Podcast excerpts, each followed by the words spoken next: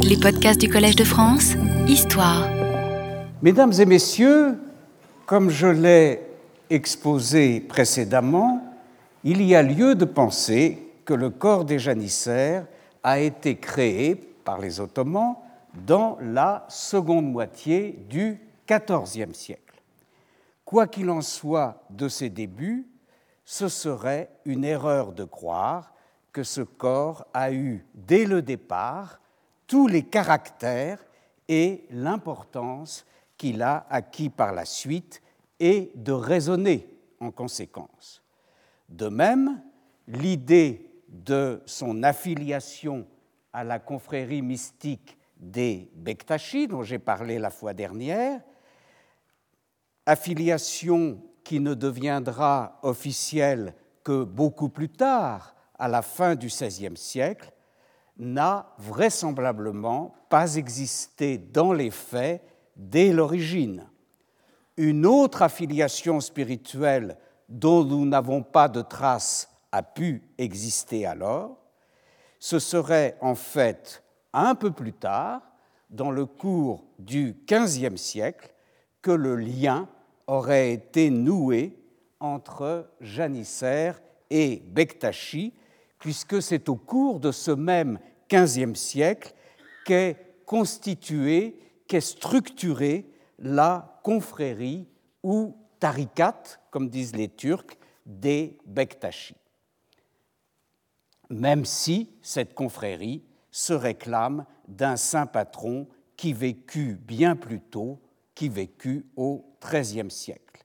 Et si l'organisation, la mise en place de cette tarikat s'est faite en relation étroite, voire à l'instigation directe du pouvoir ottoman de l'époque. Alors est née la légende que nous avons évoquée la semaine dernière de la création du corps des janissaires par le saint Hadj Bektash Veli. En dépit de son impossibilité chronologique, sur laquelle j'ai insisté, cette légende était nécessaire car elle dotait ce corps d'une protection surnaturelle, d'une influence bénéfique transcendante dont il avait besoin pour traverser les épreuves inhérentes à l'accomplissement de sa mission. Cette baraka était symbolisée par le bonnet blanc de Hadjobektash, dont ce dernier avait revêtu Osman lui-même avant qu'Osman le transmette à ses janissaires. Dans cette légende, les janissaires apparaissaient non seulement comme les premières troupes d'Osman, mais comme des troupes représentant d'emblée la partie essentielle des forces ottomanes. Or, les données historiques dont nous disposons font au contraire considérer que peu nombreux, dans un premier temps, et dédiés au service personnel du bey, ils n'ont vu leurs effectifs augmenter que progressivement et leur poids dans la guerre et dans l'État que s'affirmer pas à pas. C'est dans le cours du XVe siècle, sous Mourad II et son fils et successeur Mehmed II, le conquérant de Constantinople, qu'il commence à prendre de l'importance et à s'imposer comme un corps d'élite dont la réputation chez les adversaires est mêlée de terreur et d'admiration. Nous avions commencé à aborder la semaine dernière une nouvelle étape de cette évolution avec la substitution dans ce corps aux armes traditionnelles qu'il partageait avec les autres composantes de l'armée, c'est-à-dire essentiellement l'arc et les flèches, ces armes au contraire révolutionnaires que sont les armes à feu. Pendant les premières décennies de leur introduction chez les Ottomans, les janissaires auront le monopole de ces armes à feu de ces armes à feu individuelles, les arquebuses ou tufeng, comme on les appelle en ottoman. Parmi les rares attestations précoces de ce lien entre janissaire et Tufeng, citons le premier recensement ottoman de la forteresse serbe de Novo Bordeaux, conquise par Mehmed II en 1455. Selon ce recensement, qui est un des plus anciens recensements ottomans, la garnison comporte un arquebusier chrétien, vraisemblablement un héritage de l'époque antérieure, pré-ottomane, et d'autre part dix janissaires arquebusiers.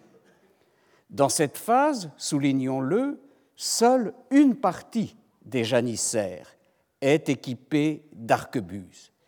Et rien ne permet d'ailleurs d'affirmer qu'ils sont plus efficaces que les autres, au moins dans un premier temps. Les historiens militaires nous ont en effet appris qu'il fallait toujours distinguer entre le moment où une innovation technique était introduite et celui où on la maîtrise correctement et où des tactiques sont mises au point permettant d'en tirer véritablement parti. C'est seulement sous le règne de Soliman le Magnifique, 1520-1566, que le nombre de janissaires équipés d'arquebuses est augmenté de façon très significative. Et ce, pour répondre au développement par ses adversaires, les Habsbourg, d'une infanterie allemande munie d'armes à feu, d'ailleurs d'excellente fabrication. On voit ainsi en 1531 le bel de Venise à Constantinople euh, écrire À ses troupes habituelles, Soliman avait ajouté 50 000, dit-il, 50 000 fantassins. C'est très vraisemblablement une erreur pour 5 000 euh, fantassins, dotés d'une solde permanente, ce qui doit provenir du fait que le même sultan Soliman, écrit l'ambassadeur de Venise, a pris conscience de la nécessité de renforcer son infanterie pour s'opposer aux forces chrétiennes. Parallèlement, Soliman est également crédité du développement des manufactures d'État fabriquant des armes à feu et des munitions.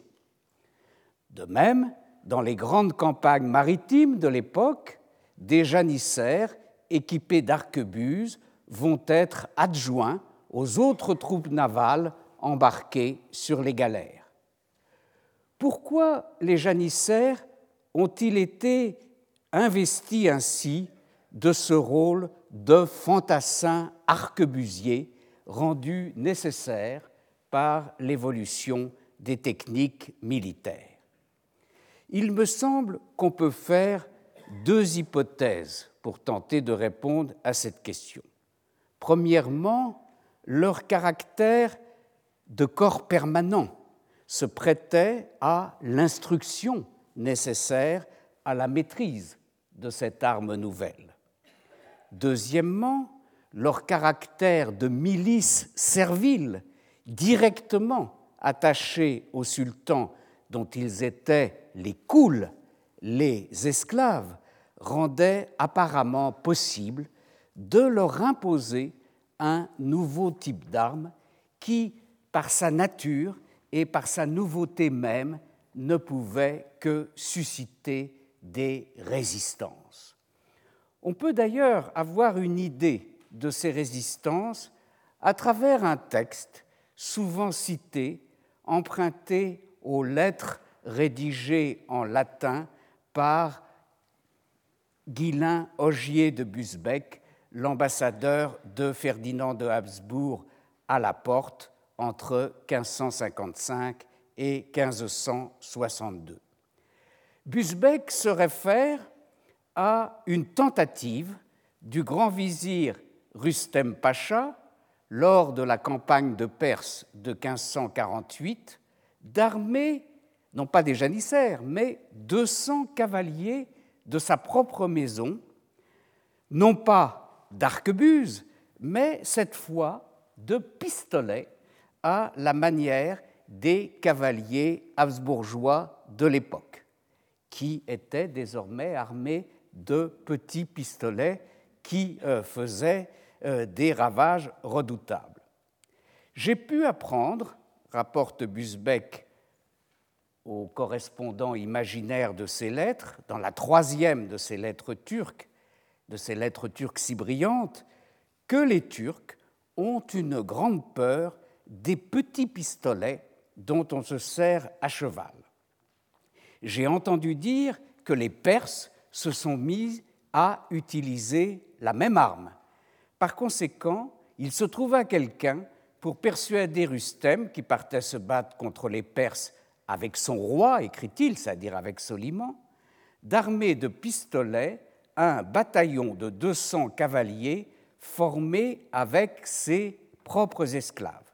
Donc il s'agit, vous voyez, d'équiper la maison militaire, en quelque sorte, du euh, grand vizir, formé de ses propres esclaves et s'agissant en l'occurrence de euh, soldats euh, montés à cheval, de cavaliers pour répandre la terreur parmi les ennemis et faire de grands carnages.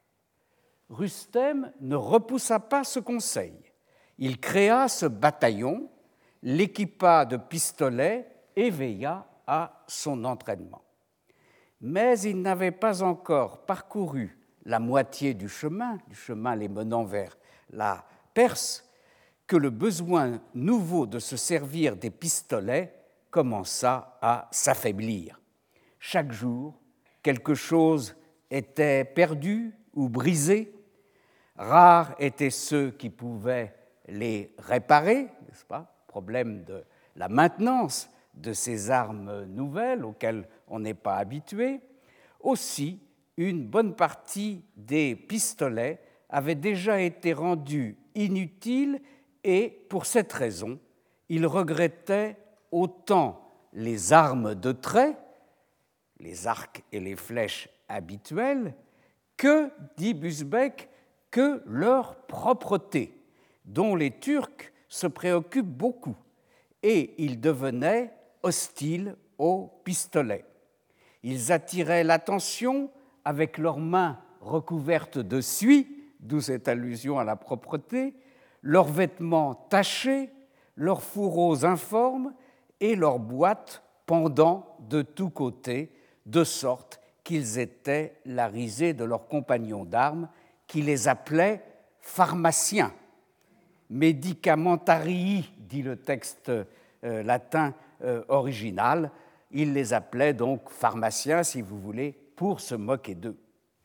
Ainsi, comme ces armes ne leur plaisaient pas plus qu'aux autres, à cause de leur apparence, ils entourent Rustem ils mettent devant ses yeux les pistolets défectueux et inutiles. Quel profit espérait-il en retirer quand on arriverait devant l'ennemi? Il lui demande de les en débarrasser et de leur rendre leurs armes habituelles. Après avoir examiné le problème avec soin, Rustem considéra qu'il n'avait pas de raison de s'y opposer. Ainsi, ils reprirent leurs flèches et leurs arcs avec sa permission. Ce que Rustem n'avait pas réussi à mettre en œuvre, comme vous voyez, avec ses propres esclaves pour ce qui concerne les pistolets, s'il faut en croire Busbeck, dont cet épisode a stimulé la verve et qui a tendance à exagérer toujours, Soliman et ses prédécesseurs quelques, ses, premiers prédécesseurs étaient bel et bien parvenus à l'imposer à leurs propres esclaves, aux capecullare, aux esclaves de la porte, pour ce qui regardait les arquebuses. Dans une semblable affaire, l'insistance et la vigilance du maître étaient indispensables. On en a une illustration dans un ordre du sultan Soliman le Magnifique à l'aga, c'est-à-dire le chef suprême des janissaires, du 20 janvier 1552 en un temps de préparatifs de campagne. Il s'agira de la campagne dite de Temeshvar ou Timisoara euh, de l'été 1552. Eh bien, cet ordre de Soliman, euh, on peut s'étonner qu'il n'ait pas été tout simplement superflu. Or, manifestement, il ne l'était pas. Le sultan y ordonne à l'Aga de faire s'exercer les janissaires au maniement de l'arquebuse. À présent, écrit le sultan, mon commandement est que mes esclaves les janissaires s'exercent au maniement des arquebuses. Yenitcherim kullarem tufeng atma idman eilemelerin emr edup. Et j'ai ordonné que dès que mon ordre sacré te sera parvenu, tu fasses procéder à cet entraînement chez mes esclaves, les janissaires. Tu prendras des mesures en conséquence et tu y porteras attention de telle sorte qu'ils deviennent des experts dans le maniement des arquebuses sans que rien ne manque ni ne fasse défaut. Nous sommes, je le répète, en 1552. Au contraire, dans le même temps,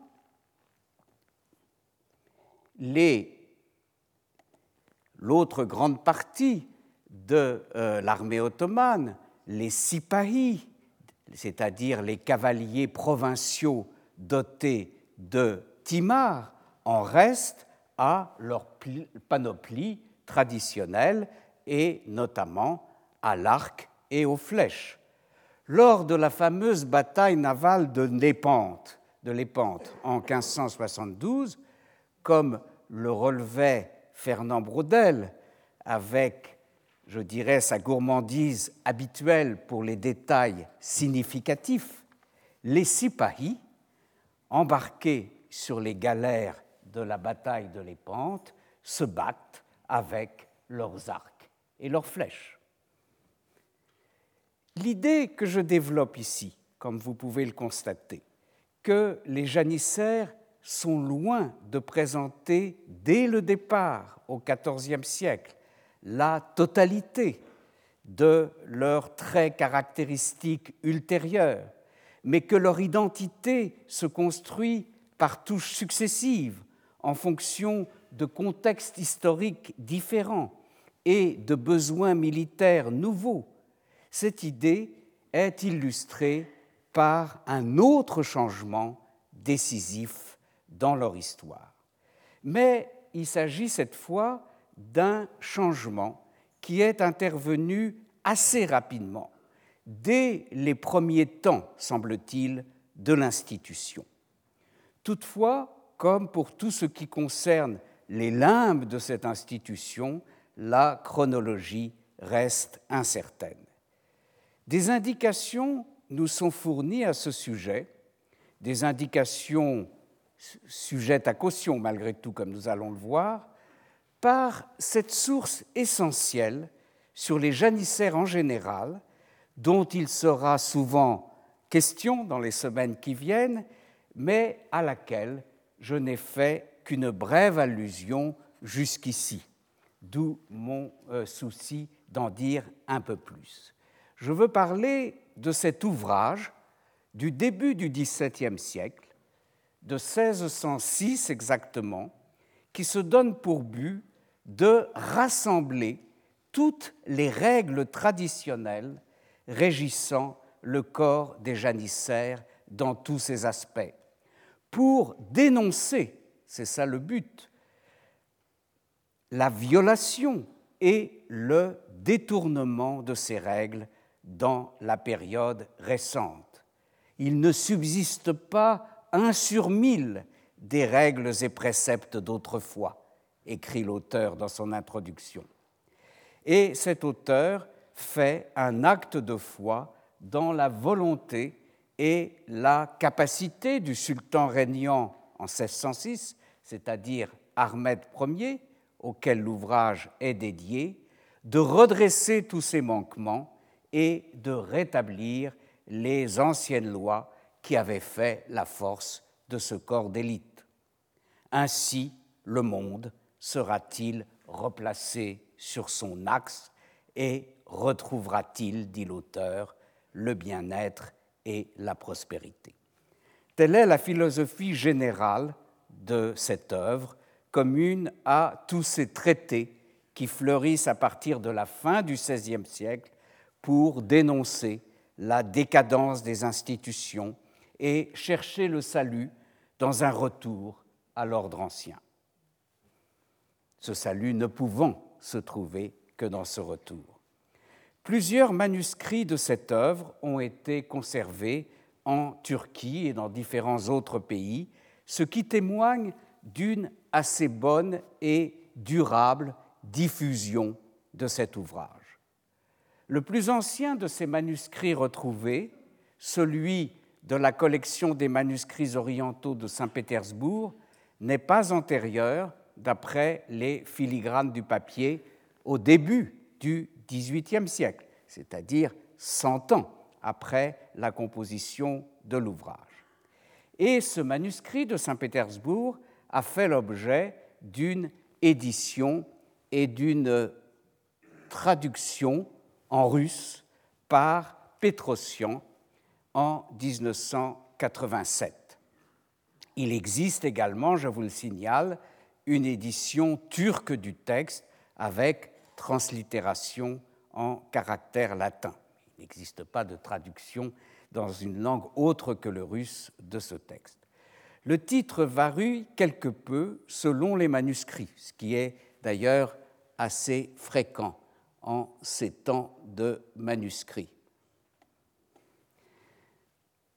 Eh bien, selon les manuscrits, on trouvera par exemple comme titre ce que vous voyez écrit ici, Mebdei kanuni genicheri odjae, c'est-à-dire histoire de l'origine des lois du corps des janissaires.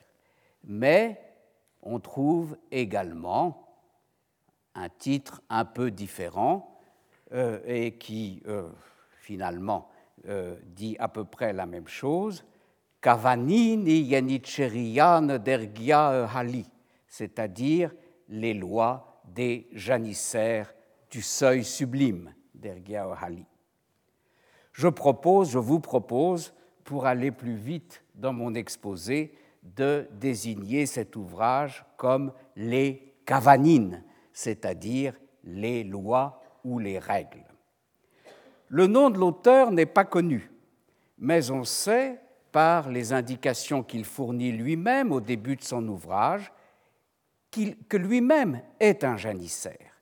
Il s'agit d'un janissaire à la retraite, ce que désigne le terme qu'il s'applique de Korudjou. Il a appartenu à la haute administration du corps, puisqu'il a occupé le poste le plus élevé de la bureaucratie des janissaires, celui de secrétaire des janissaires, Yenicheri Katibi. Il a occupé ce poste pendant 21 ans. Donc, les règles des janissaires, il les connaît. C'est ce qu'il veut bien nous faire comprendre. Ce n'est pas un savant, ce n'est pas un historien professionnel, mais ce n'est pas non plus, ce n'est en aucune façon un illettré. De toute évidence, il a disposé de sources historiques, même s'il ne les nomme jamais. Pour ce qui concerne les passages sur les débuts de l'organisation militaire que nous allons prendre en considération, on constate qu'il suit de très près l'ouvrage du chroniqueur quasi officiel de la fin du XVIe siècle, auquel j'ai déjà fait allusion, Saduddin, 1536-1599, dont euh, l'ouvrage Tajut Tevari, la couronne des histoires, est une espèce de, modèle euh, de l'historiographie euh, ottomane de l'époque. Mais, comme je vous l'ai dit déjà, Saduddin, en fait, reprend, pour ce qui concerne l'origine des janissaires, un texte quelque peu dissident, un texte cette fois du début du XVIe siècle, le Hasht Bihisht, les huit paradis euh, euh, du chroniqueur Idriss Bitlissi. Par ailleurs, notre auteur anonyme a eu une vie très active, puisqu'il a pris part à toutes les grandes campagnes contemporaines de sa carrière, depuis la prise de la Goulette près de Tunis en 1574 sous le règne du sultan Sélim II. Donc c'était ça sa première campagne. D'autre part, il nous indique que son père et ses grands-pères avaient déjà été membres du corps des janissaires. Et, à l'en croire, leurs ancêtres eux-mêmes l'avaient été auparavant en remontant jusqu'à la conquête de Constantinople. Souligner cela, de sa part, est une manière d'authentifier toutes les informations qu'il fournit sur un passé lointain.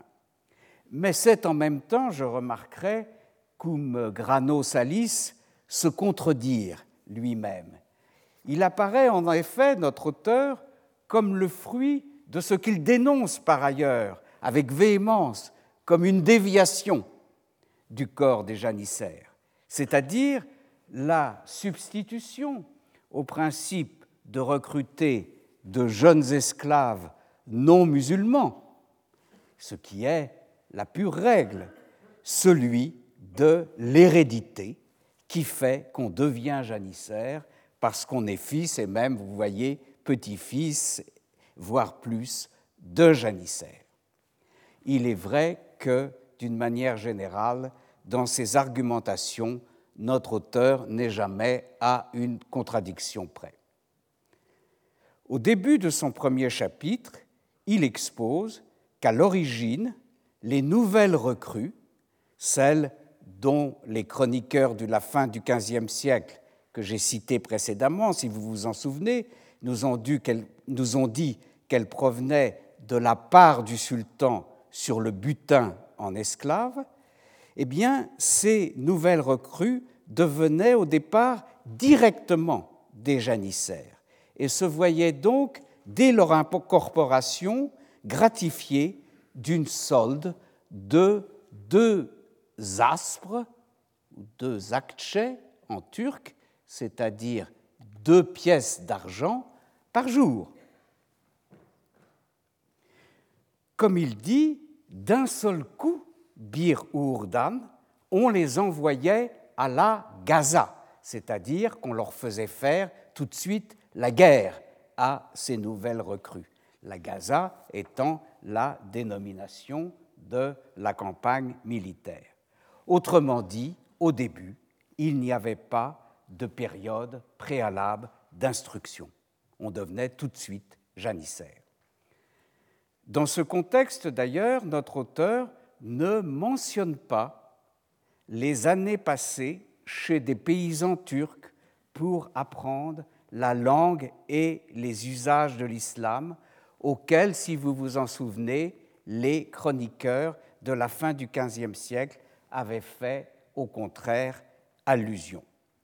Le janissaire évoquera bien cette étape de la turquification, mais plus loin, dans son ouvrage, dans une autre partie de son ouvrage, quand il se livrera à une description détaillée d'un autre mode de recrutement des janissaires, non plus le butin des razzias, mais le devshirme, c'est-à-dire la collecte de jeunes chrétiens qui sont les propres sujets du sultan, c'est-à-dire un autre mode de recrutement dont nous aurons bien entendu à parler dans le détail.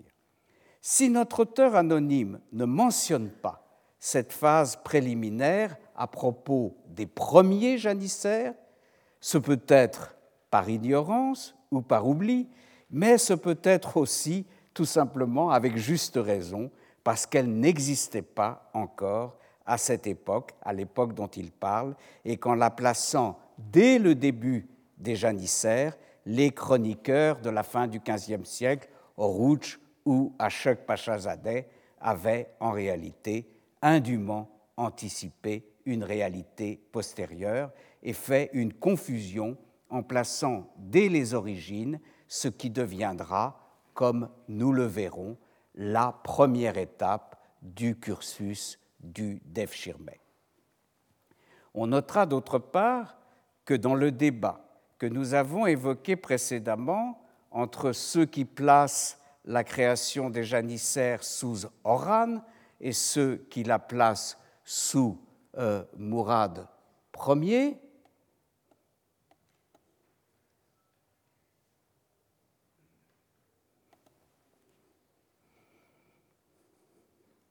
notre auteur prend une position en quelque sorte intermédiaire, puisque, à l'en croire, il y aurait déjà eu des janissaires sous Suleyman Pacha. Alors, qui était ce Suleyman Pacha C'était un autre fils d'Oran, le frère aîné de Mourad. Il ne sera jamais bey, mais il avait été investi par son père, donc sous le règne encore d'Oran, de la mission d'étendre la principauté en Europe avec de larges pouvoirs. C'est lui, Suleiman Pacha, qui avait été ainsi le conquérant de Gallipoli, de Gelibolu, en 1354, euh, c'est-à-dire le conquérant du premier point d'appui des Ottomans en Europe. Son action avait été interrompue trois ans plus tard, en 1357, par son décès accidentel. C'est pour cela que ce n'est pas lui qui succédera à Oran, mais son frère Mourad, qui succédera à Oran à la mort de ce dernier en 1362. Eh bien, d'après notre auteur anonyme, c'est sous Mourad déjà qu'une première modification aurait été apportée au cursus des janissaires. En effet, un second corps est créé en liaison avec celui des janissaires, un corps de cadets des janissaires qui permettra de ne pas envoyer immédiatement, dès leur incorporation, les nouvelles recrues à la Gaza, c'est-à-dire dans les campagnes militaires, mais de leur donner l'occasion de mieux se former. Un corps, ce nouveau corps, qui, de fait, va accompagner celui des janissaires pendant toute sa longue histoire pour être aboli en même temps que lui en 1826. Un corps, enfin, que l'auteur des Cavanines connaît bien, puisque, nous dit-il, l'un de ses grands-pères, Saka Mahmoud, Mahmoud le porteur d'eau, avait été pendant 14 ans le chef suprême des compagnies de ce second corps établi à Istanbul sous le règne de Soliman le Magnifique. Je veux parler, en faisant allusion à ce second corps de cadets, du corps de ce qu'on appelle les adjemi Olan, c'est-à-dire les garçons étrangers. Alors retenez bien ces mots, adjemi Olan, que j'ai transcrits euh, comme on les prononce en français, euh, le mot n'est pas écrit de la même façon en turc, on écrira A-C-E-M-I, et puis plus loin Olan. Retenez bien ce nom parce qu'il va en être souvent question. Donc un nouveau corps est créé de cadet des janissaires et on lui donne le nom de corps des garçons étrangers. Pour autant, notre auteur n'est aucunement fiable sur la chronologie de ces événements qui, il faut le dire, ont eu lieu plusieurs siècles avant qu'il n'écrive. Il met la création des Adjemi Olan en rapport avec la campagne qu'aurait menée Mourad Ier, puisque c'est de Mourad Ier qu'il parle, contre le voïvode de Valachie. Or, en réalité, ce n'est pas Mourad Ier, mais son fils et successeur, Bayezid Ier, qui a mené cette campagne contre le voïvode de Valachie, Mircha l'Ancien, Mircha Batrin, dans les années 1393-1395.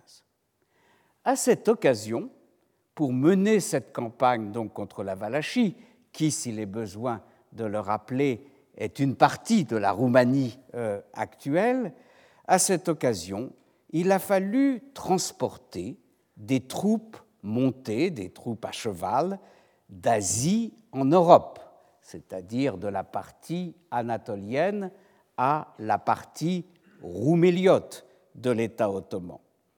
À cet effet, deux bateaux susceptibles de transporter des chevaux, des at gemissi, comme on dit en turc, furent construits et un équipage dut être attribué à ces bateaux de transport.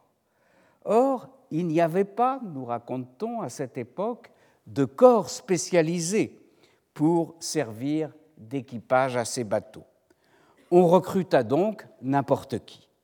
Ce personnel remplissait mal la tâche et coûtait fort cher, car on donnait une solde de deux aspres par jour à chacun de ceux qu'on avait recrutés, autant qu'à des janissaires. En outre, une fois démobilisés, ces éléments semaient le désordre et molestaient les paysans. Tout cela, nous dit notre auteur, parce que euh, ces recrues extraordinaires n'étaient pas de véritables couls, n'étaient pas de véritables esclaves du sultan. Muteayin kul olmamala. Ils n'avaient pas la discipline et l'application nécessaires. D'où l'idée qu'il attribue, répétons-le, à Mourad Ier, mais qu'il met néanmoins en rapport avec une campagne ayant eu lieu sous Bayezid Ier, voyez ce petit problème, euh, d'où l'idée d'instituer un nouveau corps de coul d'esclaves avec une tâche bien précise au départ, servir sur les bateaux de transport de troupes traversant le détroit des Dardanelles. Pour mener à bien son, projet, il demande les conseils de celui qui est présenté à tort d'ailleurs comme son grand vizir, mais qui est en fait son mentor, son lala, un terme persan qui désigne à la fois le gouverneur et le euh, précepteur euh, d'un jeune prince et dont d'ailleurs il, Mourad, fera son Beylerbey, c'est-à-dire son gouverneur général de Roumélie. Eh bien, ce conseiller qui va recommander au sultan, Mourad ou Bayezid Ier, de euh, créer un nouveau corps de Koul, c'est Lala Shahin, un personnage important de cette époque, littéralement, donc le lala, le, précepteur, Shahin, Shahin étant le nom du faucon pèlerin.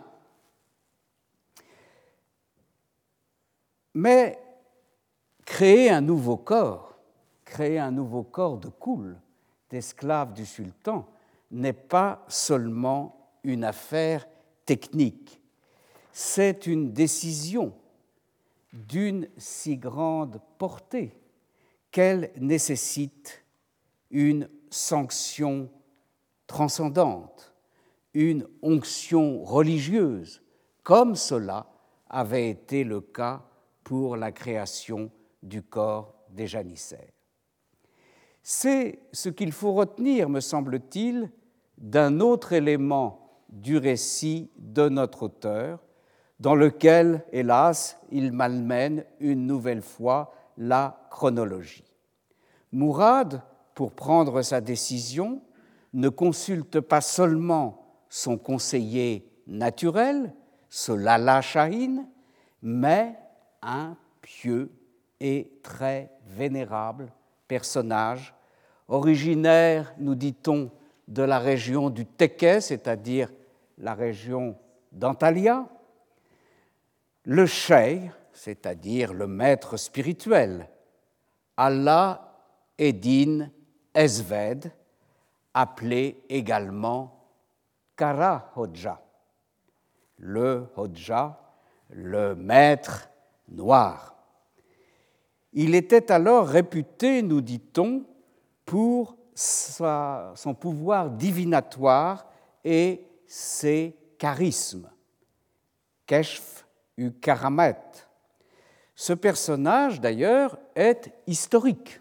Il a bien existé et il, sera recensé euh, plus tard, au XVIe siècle, par euh, l'encyclopédiste dont j'ai déjà parlé, Tash Kepruzadeh, dans son dictionnaire des oulémas ottomans.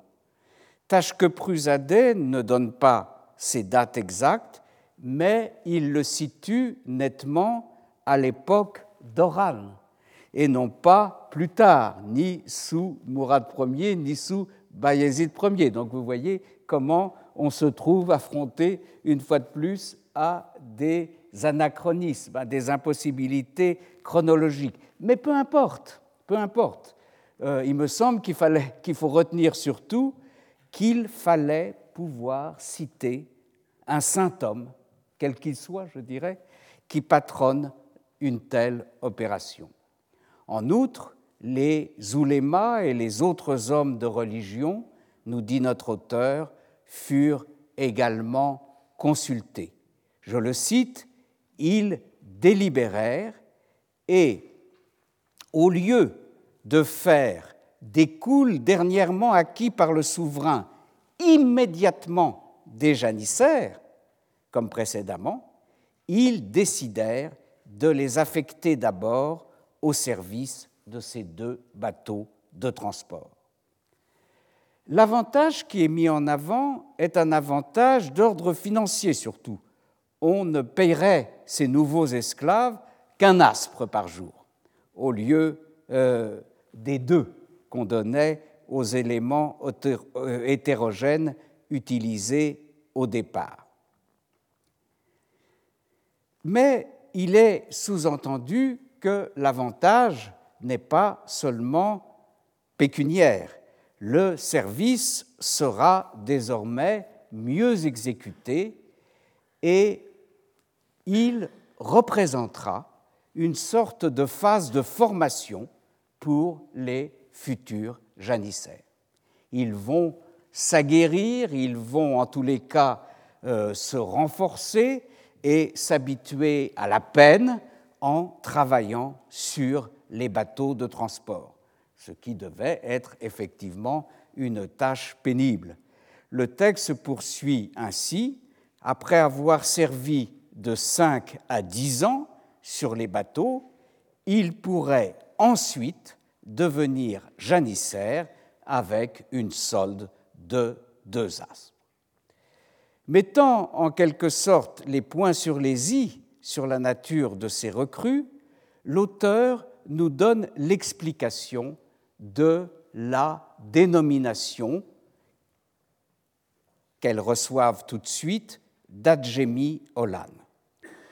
Comme ceci, écrit-il, étaient recrutés parmi des individus encore mécréants, ce ne sont pas des musulmans, et ne connaissant pas le turc, et qu'ils étaient chargés de s'occuper des bateaux royaux et des tâches de manutention, et ce que je traduis peut-être de façon un peu anachronique par tâches de manutention, c'est ce qui est appelé torba ismeti, un terme sur lequel j'aurai l'occasion de revenir, littéralement le service du sac euh, torba.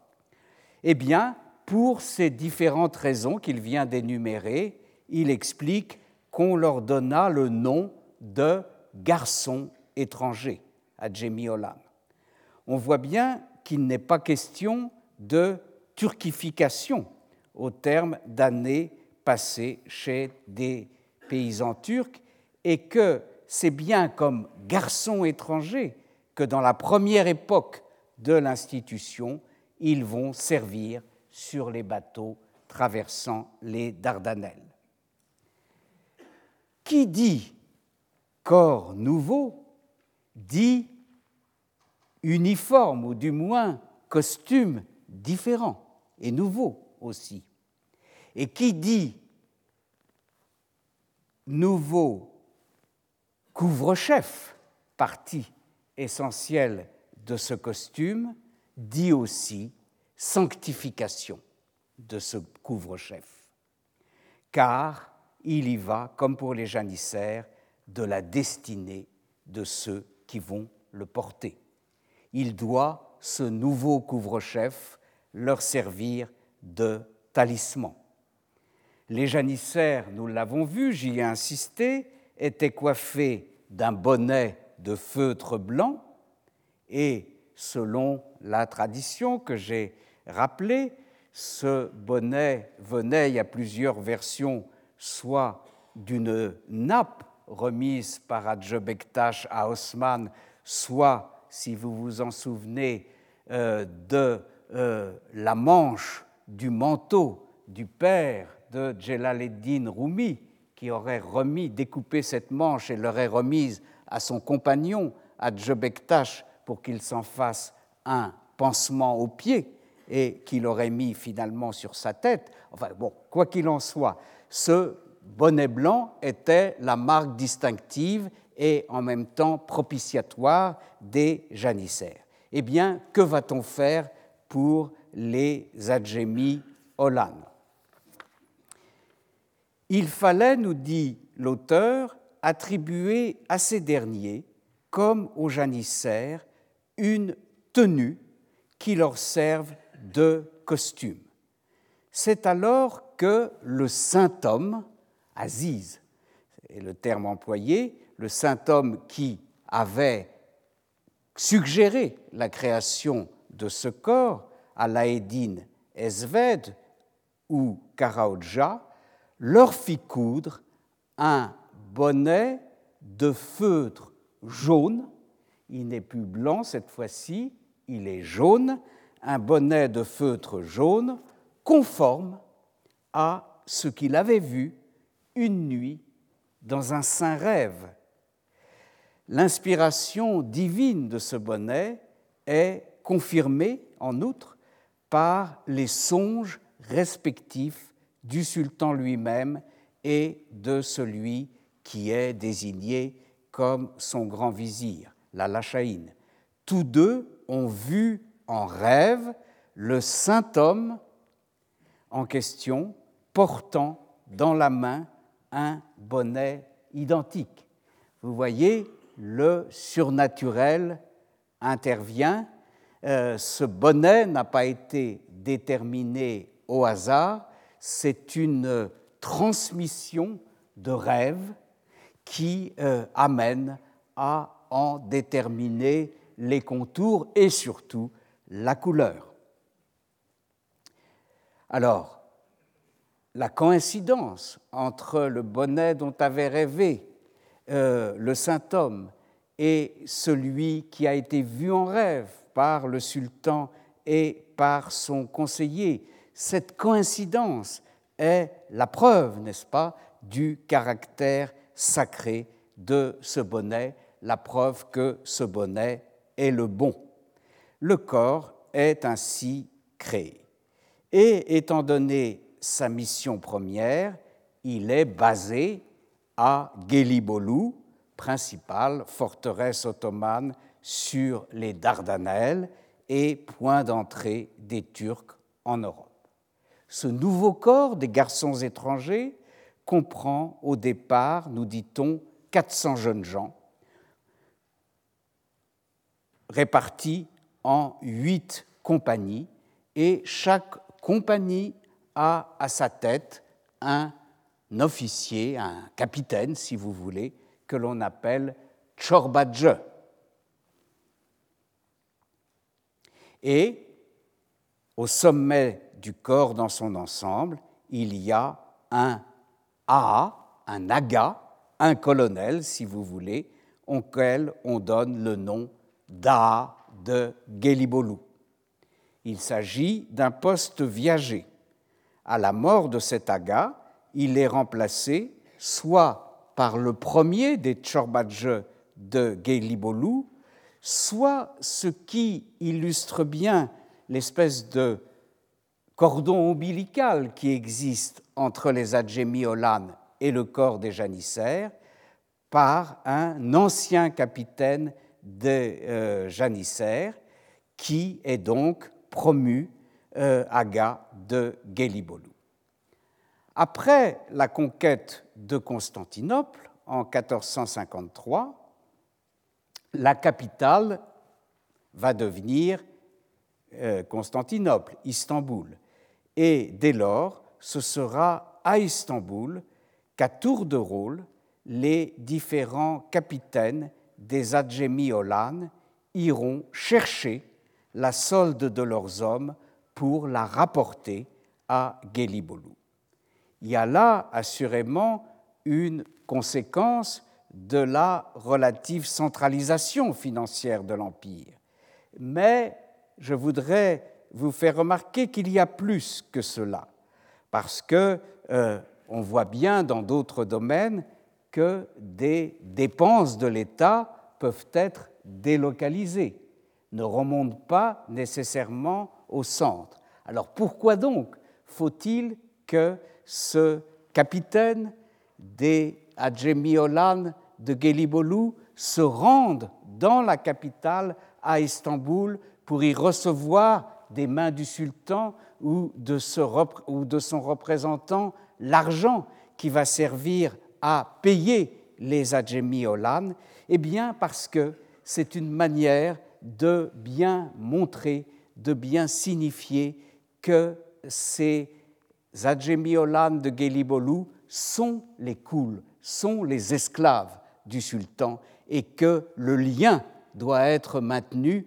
euh, à travers l'espace entre le maître et ses esclaves. Quelles que soient les tâches auxquelles ces adjémiolan sont affectés, et nous allons voir que ces tâches sont extrêmement variées, qu'elles sont multiples et extrêmement variées, ce corps est donc, comme vous voyez, une antichambre de celui des janissaires.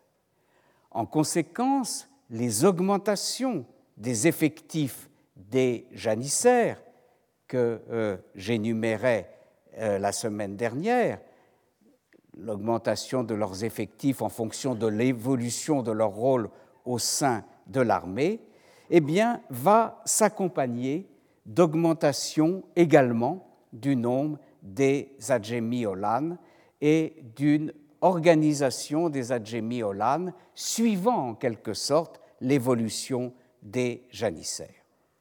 La conquête de Constantinople va être une étape décisive dans ce processus d'organisation du corps des Adjémi-Olan. Un corps, une partie du corps sera maintenue à Gelibolu, son lieu de naissance, mais ces, ces de Gelibolu auront désormais un rôle secondaire. ce qui va devenir l'essentiel, ce sont les Adjémiolanes de la capitale de Constantinople. Et je vais donner une fois de plus la parole à l'auteur anonyme des Cavanines. Lorsque le sultan Mehmed Han, écrit-il, c'est-à-dire Mehmed II, conquérant de Constantinople, s'est emparé du pays qui apparaît dans le verset sacré, c'est-à-dire allusion au Coran, sous la désignation de beau pays. Vous voyez que quand il parle d'un événement comme la conquête de Constantinople, il le fait avec la solennité qui s'impose. Et qu'on eut besoin de soldats, donc allusion à l'augmentation des janissaires par Mehmed II, on a mis à part ici, c'est-à-dire à Istanbul, 3000 Olan, 3000 jeunes garçons, semblables aux Adjemi Olan de Gelibolu, mais comme vous voyez, dès le départ, beaucoup plus nombreux. On a mis à leur tête un ancien capitaine de janissaires avec le titre d'Aga d'Istanbul. Et c'est le titre que portera beaucoup plus tard le grand-père de notre auteur, Saka Mahmoud, qui précisément euh, a été, d'après ce qu'il nous dit, Aga d'Istanbul, c'est-à-dire chef des Adjemi Olan euh, d'Istanbul. On lui a fixé, nous précise-t-il, une solde de 40 aspres par jour. Ainsi apparaît, comme vous voyez, après 1453, ce corps des Adjemi Olan d'Istanbul, qui comprend au départ 3000 hommes et 30 compagnies, Beluc.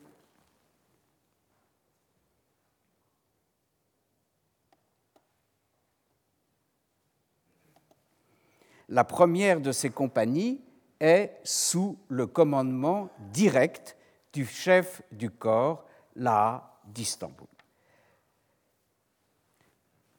Je vois que euh, l'heure est arrivée de m'arrêter et donc euh, je remets à la semaine prochaine quelques précisions supplémentaires sur euh, l'organisation de ce nouveau corps des Adjemi Olan et surtout nous aurons à énumérer, parce qu'il s'agit là d'une chose très spectaculaire, me semble-t-il, tous les usages extrêmement variés que l'État va faire de cette force de travail mise à sa disposition par le corps de jeunes gens qu'il a créé. Je vous remercie. Retrouvez tous les podcasts du Collège de France sur www.collège-de-france.fr.